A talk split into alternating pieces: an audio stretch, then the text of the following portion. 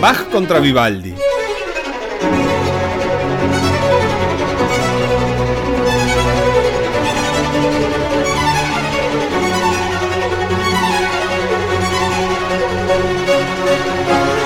Verdi.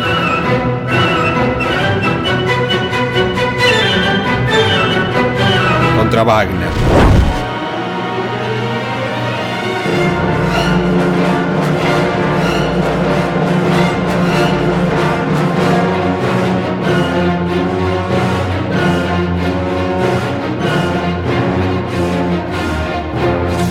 Violín contra el violonchelo.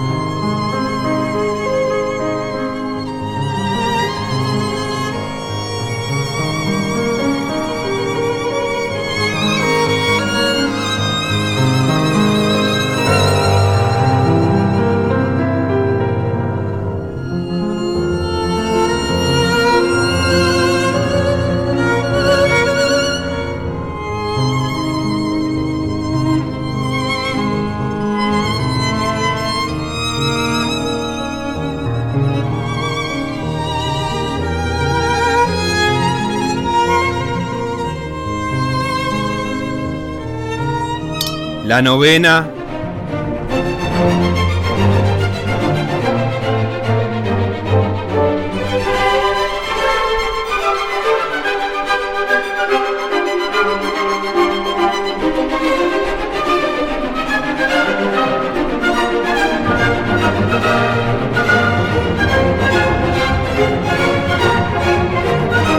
Contra la novena de Mahler.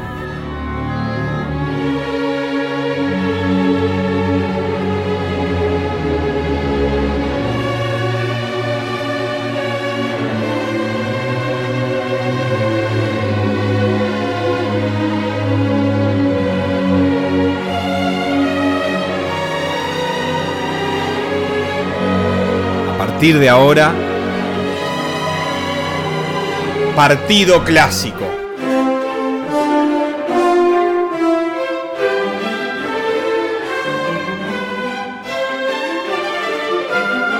...60 minutos de la música más hermosa del mundo.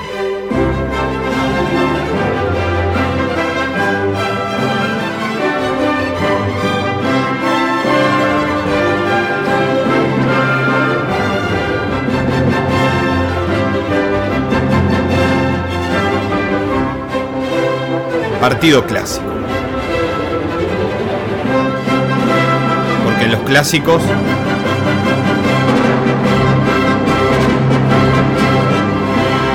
sí hay favoritos.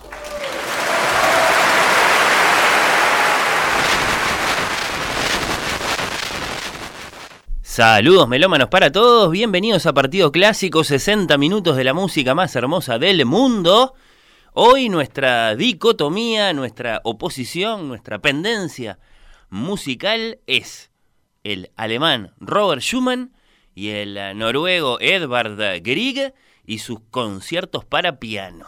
El clásico del maestro contra el imitador. Primavera de 1848, el pequeño Edvard tenía 5 años y aprendía a tocar el piano con su mamá en su casa en Bergen. Noruega, una casa muy bella, rodeada de montañas. Cuatro o cinco años más tarde, cuando tenía diez, ya se sabía de memoria todas las canciones criollas, todos los tangos, todo el folclore noruegos. En 1858, con 15, tocaba bastante bien el piano. Se nos cuenta, había podido viajar por Europa y en ese momento estudiaba nada menos que en Leipzig, una gran capital musical. Allí mismo asistió una noche a un concierto en la impresionante House y alguien, quizá uno de sus profesores, le dijo, Eduardo, presta atención a la obra y a la pianista que va a tocar la obra. El pequeño Eduardo, imagino, miró el programa de mano, leyó que el apellido del compositor y el apellido de la pianista eran el mismo. Él se llamaba Robert, ella se llamaba Clara, eran, por supuesto, los Schumann. El eh, joven músico escuchó con los oídos y con el corazón Y resulta que el concierto para piano y orquesta de Robert Schumann, interpretado allí por Clara, bueno, su opus 54, escrito en 1846, cuando Grieg tenía tres años nada más, bueno, le envolvió de tal forma el corazón a nuestro joven músico noruego que podríamos decir que aquella música no lo abandonó.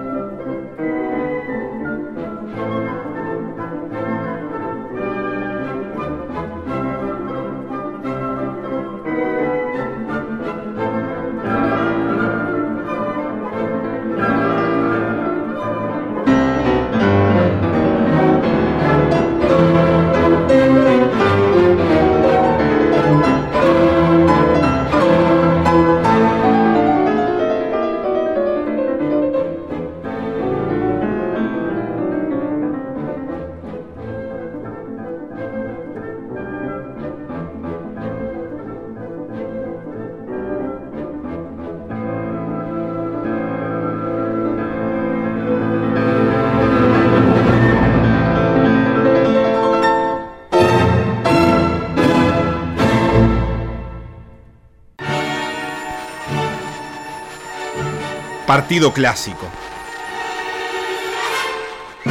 Que sea una fiesta. ¿Qué hizo Grieg luego de escuchar, muy impresionado, muy deslumbrado, inspirado de los pies a la cabeza? Bueno, por el concierto de Schumann, lo que hacemos todos cuando leemos Rayuela y queremos empezar a escribir como Cortázar, con sus, juegos y su poesía. El joven Edvard empezó a escribir su propio concierto para piano con las melodías noruegas que conocía de su infancia y su juventud y que tanto amaba, y con el modelo arquitectónico admirable de Schumann. Para 1868, Eduardo tenía entonces 25 años de edad, consideró terminado el concierto y como Schumann ya no estaba para mostrárselo, preguntó, bueno, eh, ¿quién es el mejor pianista del mundo acá? Un húngaro, le dijeron, un húngaro llamado Franz Liszt, amigo de Wagner. Pues bien, a él mismo Grieg lo fue a ver, nomás al parecer, a Liszt le dijo, maestro, escribí este concierto siguiendo el modelo de Schumann, pero con mis propias melodías, mis propias ideas, ¿qué le parece? Me parece una reven... No, no le dijo. Eh, nada así, le dijo que estaba muy bien, le anotó ahí algunas eh, sugerencias. Así era Liszt, se metía bastante en las obras de los demás. Nuestro compositor las tomó muy en serio. De alguna forma lo atarearon esas indicaciones, esas sugerencias, esas ideas que le había transmitido Franz Liszt hasta el final de su vida. Dejó recién de revisar su concierto para piano y orquesta en La menor Opus 16 en el verano de 1907, es decir, unos poquitos meses antes de morir.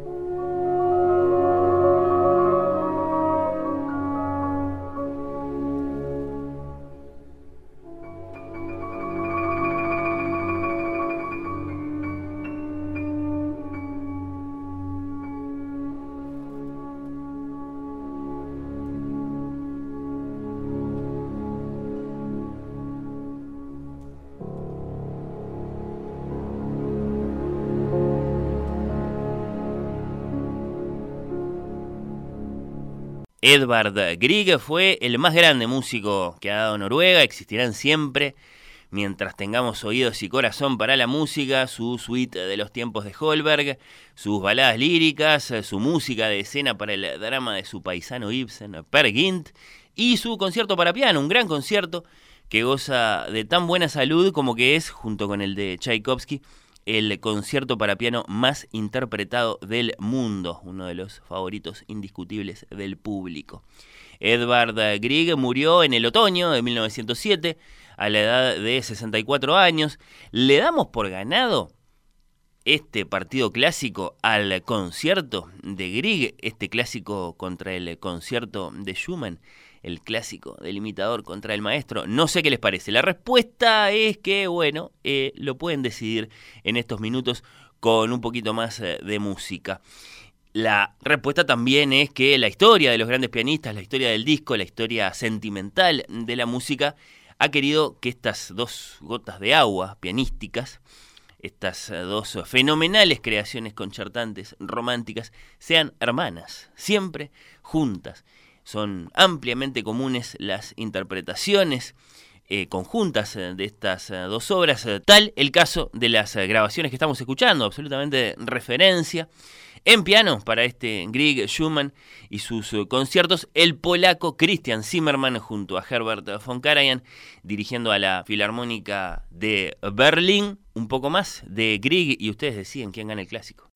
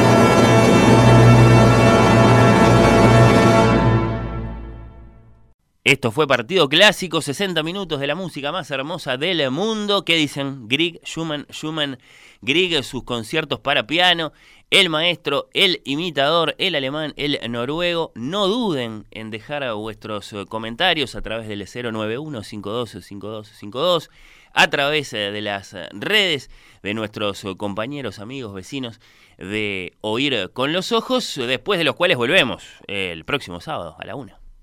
Esto fue Partido Clásico. 60 minutos de la música más hermosa del mundo. Partido Clásico. El partido aparte de oír con los ojos.